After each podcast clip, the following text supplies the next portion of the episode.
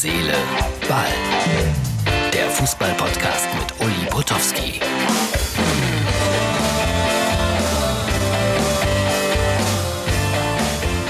Herz, Seele, Ball.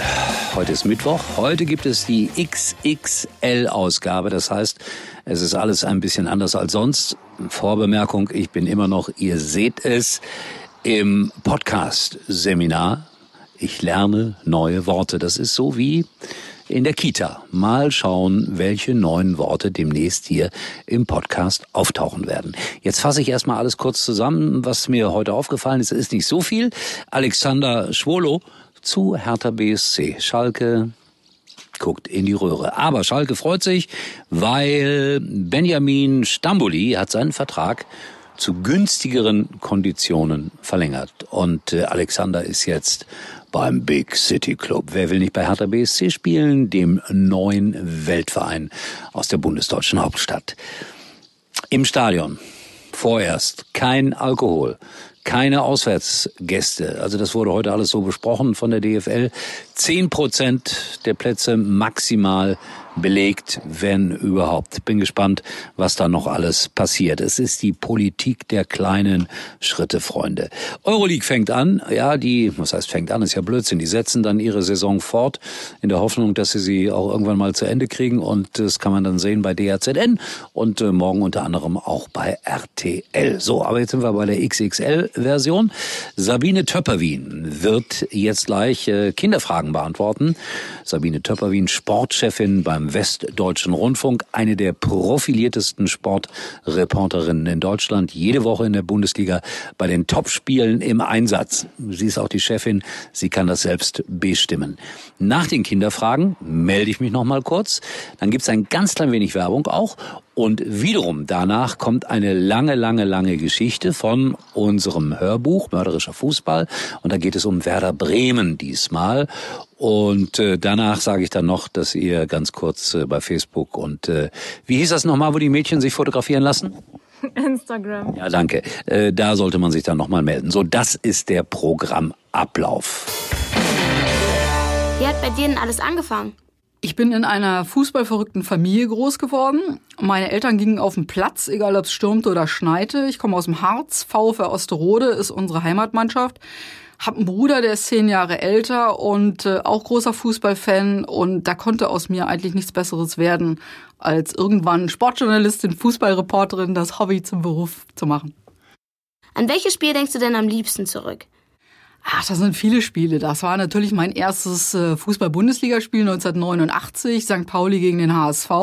Leider trostlos 0-0, aber Volksparkstadion, mein letzter Arbeitstag beim NDR, das war das Allergrößte.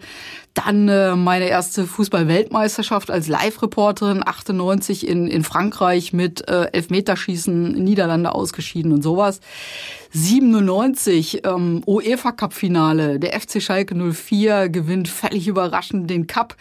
Ich bin in Mailand und äh, übertrage zusammen mit Mali Breukmann das Elfmeterschießen. Also das sind so so verschiedene Meilensteine. Jetzt zuletzt äh, Schalke ausgeschieden in der Champions League, aber immerhin im Viertelfinale beim großen FC Barcelona. Das sind so besondere Kicks im Leben.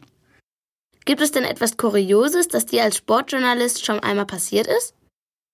Sind so zwei verschiedene Ebenen. Das eine, was ich kurios finde, ist, dass sich manche inzwischen so einen Spaß daraus machen und äh, genau, glaube ich, mitprotokollieren, was wir so zum Besten geben. Also statt Elfmeter Punkt sagt man mal im Eifer des Gefechts Elfmeter Raum und sowas ist dann in einem Internetforum inzwischen nachzulesen. Toll. Und zum anderen natürlich, dass ich ähm, in den Anfängen der 80er Jahre, als ich mich dazu bekannte, mich für Fußball zu interessieren und das eben auch als Frau, obwohl ich eine Frau bin, zum Beruf machen zu wollen, ähm, auf so Hardliner wie damals Otto Rehagel gestoßen bin, der mir eben nicht gleich ein Interview geben wollte, so unter dem Motto, mit einer Frau rede ich doch nicht über Fußball, bevor sie den Schweiß der Kabine gerochen haben. Und ähm, ja, Jahre danach hat er darüber geschmunzelt, als seine Frau Beate mich dann öfter im Radio gehört hatte und ihm gesagt hat, du Otto, die macht das übrigens ganz gut. Ich glaube, die weiß, worüber sie spricht. Und äh, dann hat er selber geschmunzelt, mir die Hand gereicht und ähm, da muss ich heute drüber schmunzeln. Das waren harte Zeiten, aber inzwischen sind es so kleine Schmunzeln. Und hast du Vorbilder? Ja. Als Fußball-Radioreporter bin ich groß geworden mit Gerd Rubenbauer. Den schätze ich ungemein, weil der sowohl die Stimmung im Stadion, die Emotionalität, als auch das Spiel sehr gut rübergebracht hat. Da habe ich immer an seinen Lippen geklebt und gedacht, boah, so möchtest du auch mal werden. Und als äh, Fußballjournalist, der unglaublich tolle Kontakte hat und unglaublich objektiv ist und ganz dicht dran ist, äh, mein Bruder. Hast du denn auch selbst Fußball gespielt? Selbstverständlich habe ich selber Fußball gespielt. Ich bin Linksfuß und dementsprechend ähm, war ich immer ganz gut nachgefragt. Und ähm, bin allerdings persönlich Jahrgang 60 und das heißt so in den 70er Jahren, als das bei uns so in war, komme wie gesagt aus Osterode am Harz, da war das noch nicht so professionell wie heute mit Mädchenmannschaften, mit Frauenmannschaften. Also wir haben das unorganisiert getan. Dementsprechend habe ich immer mit den Jungs gekickt. Das fing bei mir im Garten nach der Schule an. Da ging dann allerdings die eine oder andere Fensterscheibe zu Bruch und das fand meine Familie dann auch nicht zu witzig. Dann gingen wir dann mal in Kurpark und irgendwann durften wir dann auch im, im Stadion des VfR mal kicken. Ähm, auf der Ebene ist es allerdings geblieben geblieben. Ich weiß also, wie schwer es ist, irgendwie einen Ball äh, zu schlänzen oder mit der Pike ins Tor zu treffen. Aber ich habe das dann nicht weiter ausgebaut. Ähm, professionell habe ich Tischtennis betrieben. So, wie versprochen, äh, kommen wir jetzt gleich zu der langen Geschichte über Werder Bremen. Vorher ein ganz kleines Stückchen Werbung und dann kommt sie, die süßliche Stimme von Sabine Töpperwien. Viel Spaß allen Werder-Fans. Jetzt bei der Telekom ins größte 5G-Netz Deutschlands einsteigen. Mit dem neuen Fotowunder Huawei P40 Pro 5G für ultrascharfe Fotos. Schon für unter einem Euro. Außerdem gibt's ein zweites Smartphone gratis dazu. Das Huawei P40 Lite E. Nur für kurze Zeit. Zwei für eins unter telekom.de. Ach und noch was. Auf alle Magenta Mobilverträge gibt es 100 Euro Cashback. Nur für kurze Zeit. Rette mich Werder von Franziska Kelly. Gelesen von Sabine Töpperwien. Hier sitze ich nun auf einem schmalen Bett in Bremen, Stadtteil Gröpelingen, Justizvollzugsanstalt. Ich halte mir die Ohren zu. Die Stille ist unerträglich. Ich will hier raus. Ich falte meine Hände. Nein, beten ist nicht mein Ding. Draußen hallen Schritte durch die Gänge der JVA.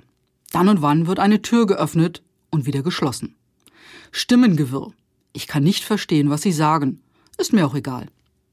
In Gedanken lasse ich die Bilder der vergangenen Wochen an mir vorbeiziehen. Meine Freundin Margarete wurde des Mordes an ihrem Ehemann verdächtigt. Im Schlaf soll sie ihn erschlagen haben. Die angebliche Tatwaffe? Ein alter Fußballpokal ihres Mannes. Die Polizei konnte weder Blutspuren noch Fingerabdrücke auf dem Pokal feststellen. Trotzdem wurde Margarete verhaftet. Sogar von Heimtücke war die Rede, wegen des selig schlafenden Opfers und der fehlenden Fingerabdrücke. Margarete, eine heimtückische Mörderin, lächerlich. Ausgerechnet diese sanfte, längst verstummte Frau. Zwei Jahrzehnte Gewalterfahrung.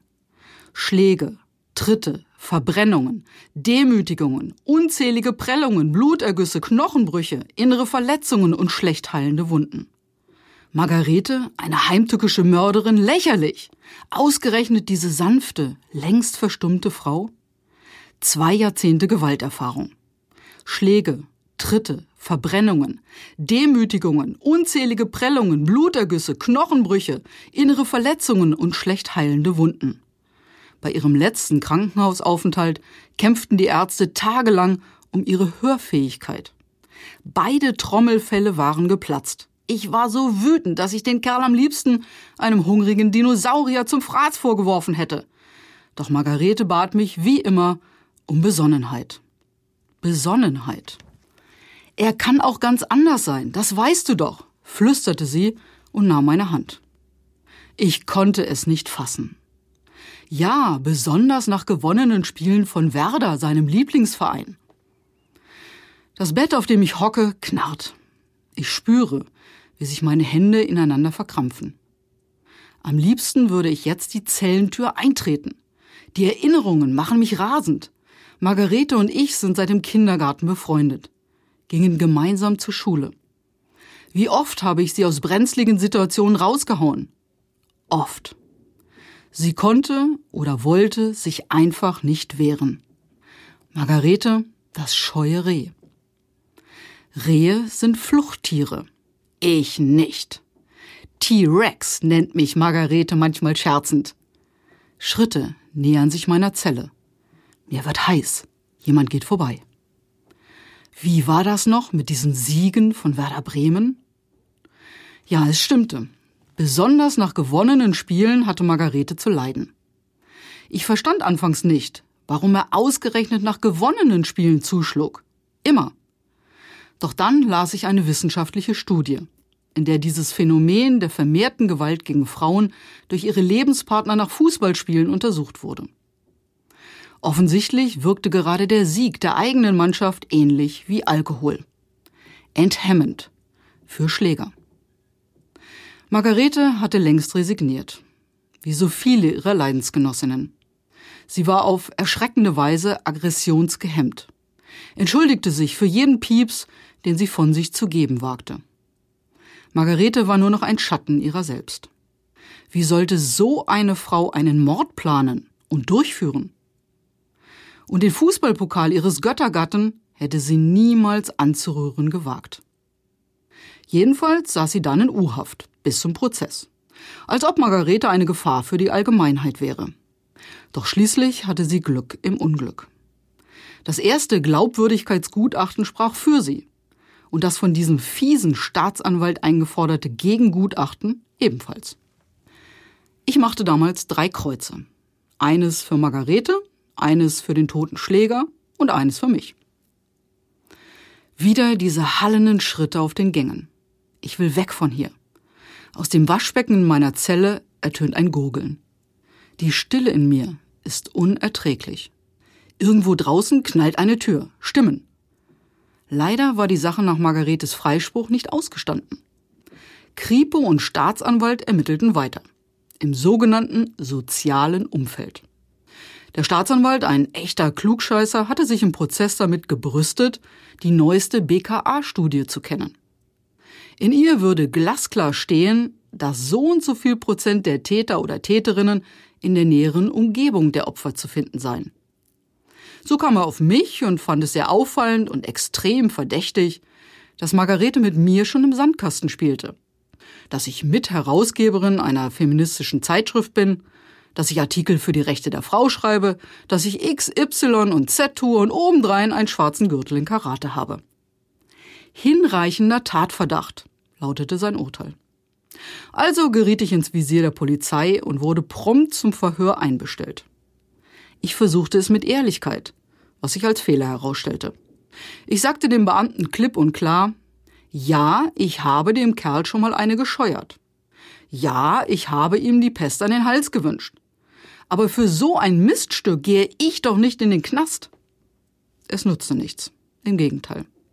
Es folgten noch mehr Verhöre und schließlich U-Haft.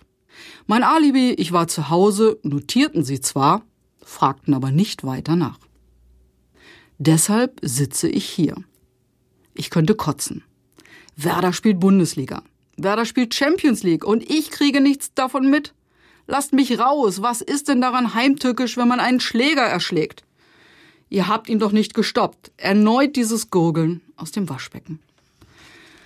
Stimmen, die näher kommen. Eine Tür geht auf. Es ist die Tür zu meiner Zelle. Hilfe! Es geht los. Handschellen tun weh. Der Seele. Und dann all diese Augen, diese musternden Blicke. Kritisch, feindselig. Ich schüttle mich, nehme die Schultern zurück, hebe meinen Kopf und gehe zu meinem Platz. Margarete nehme ich im Vorbeigehen wahr. Sie hat bestimmt ihren ganzen Mut zusammengenommen, um mir in dieser Stätte des Grauens beizustehen.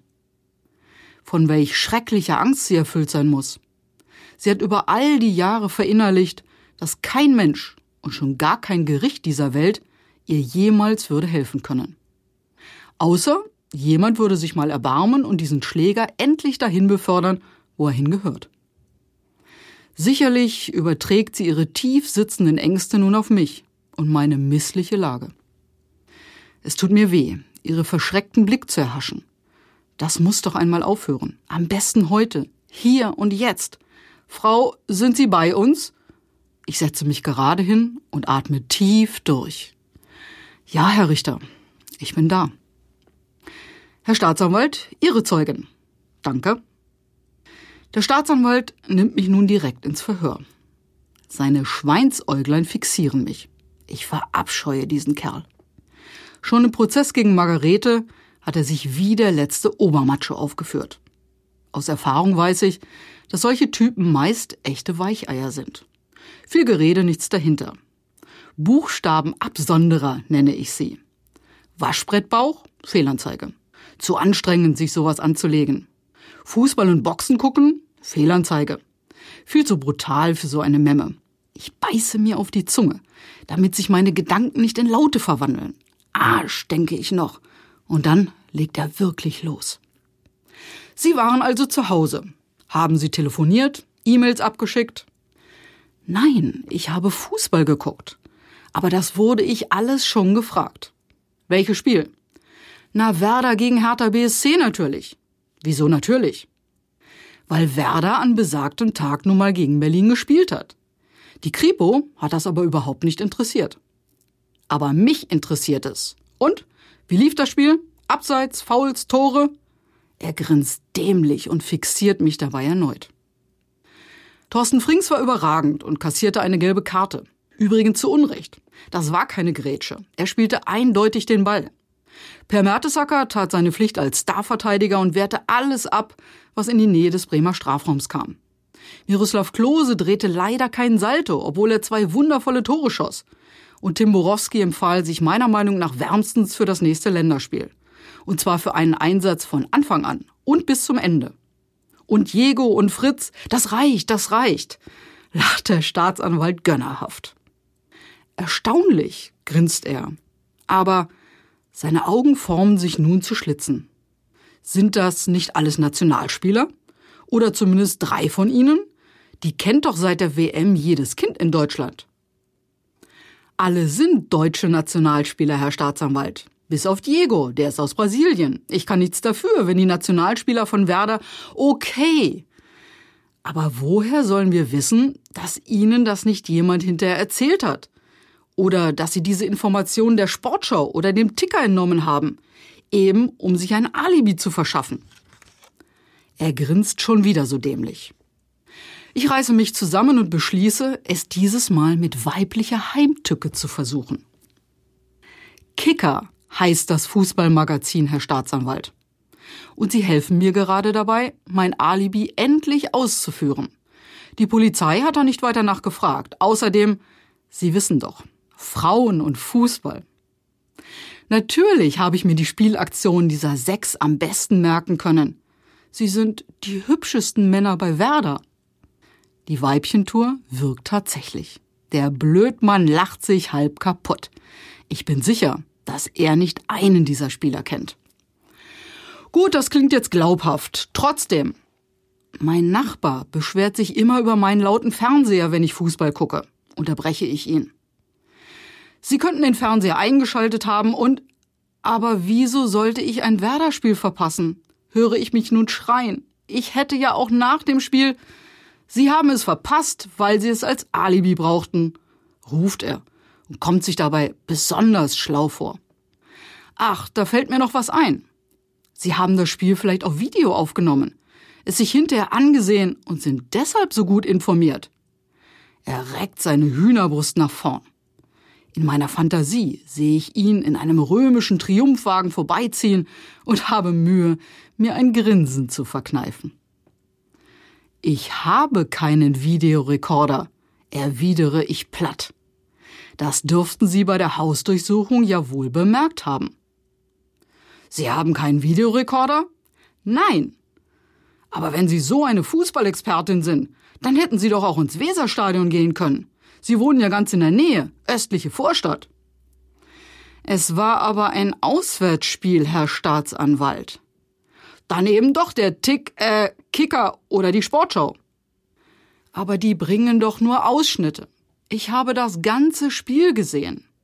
Ah, Moment mal. Frings hat in der 90. Minute einen genialen Pass auf Klose geschossen. Um ein Haar hätte Miro den auch noch verwandelt. Aber das Ding knallt an die Latte. Miro hat die Faust geballt vor Wut. Wer jetzt gegen wen? Nun egal. Das kam danach bestimmt im Fernsehen. Nein! Woher wissen Sie das? weil es mich geärgert hat, dass die das nicht gezeigt haben. Der Pass von Frings war einfach genial. Nun, dieser Pass von diesem Fricks beweist immer noch nichts, keift er und macht eine wegwerfende Handbewegung. Mir reicht es. Ich glaube, Sie haben keine Ahnung von Fußball, Herr Staatsanwalt, schnaube ich. Genug, schaltet sich nun der Richter sichtlich ungehalten ein. Der Pass von Frings auf Klose war in der Tat genial. Vom Feinsten, wie aus dem Lehrbuch. Mich hat es auch geärgert, dass man den in der Sportschau nicht wiederholt hat. Noch Tage nach der Verhandlung fühle ich mich wie gelähmt. Das war knapp. Aber schließlich bin ich doch freigesprochen worden. Ich raffe mich auf und besuche Margarete. Sie drückt mich so fest, dass ich beinahe ersticke. Ihr Gesicht strahlt. Sie hat ihr Lächeln wiedergefunden. Ich sehe mich in der Wohnung, die nun endlich ihr allein gehört, um und staune. Binnen kurzer Zeit hat sie alles frisch gestrichen, Möbel umgestellt oder gegen andere umgetauscht. Und im Wohnzimmer steht eine wunderhübsche Voliere mit sechs munteren Wellensittichen. Ein Traum, den sie sich immer schon hatte erfüllen wollen. Willst du deinen Videorekorder eigentlich zurück? fragt sie mich und lächelt glücklich. Ich habe die Tiersendungen aufgenommen. Vielen Dank nochmals. Das war so lieb von dir, mir den Rekorder über so viele Wochen auszuleihen. Warte, ich stöpsle ihn gleich aus. Nein, Margarete, den kannst du behalten. Ich brauche ihn nicht mehr. Jetzt ist ja alles gut. Und zum guten Schluss äh, möchte ich dann noch sagen, dass wir natürlich uns freuen über jedes Like bei Facebook. Und ihr könnt auch ab und zu Fotos und Geschichten von Herz, Seele, Ball sehen auf, wie heißt das nochmal, wo die Mädchen sich immer fotografieren lassen? Instagram. Dankeschön. Also da könnt ihr das dann in aller Ruhe auch nochmal nachgucken, wenn ihr denn mögt. Wir sind morgen wieder da und nächste Woche glaube ich auch, dass dann die XXL-Version quasi dann wieder so etwas wie eine Live-Fassung ist. Enkel von Martin Ernst, Unsinn gemacht, ja oder nein? Ich werde es überprüfen. Tschüss, bis morgen. Uli war übrigens mal Nummer 1 in der Hitparade. Eigentlich können Sie jetzt abschalten.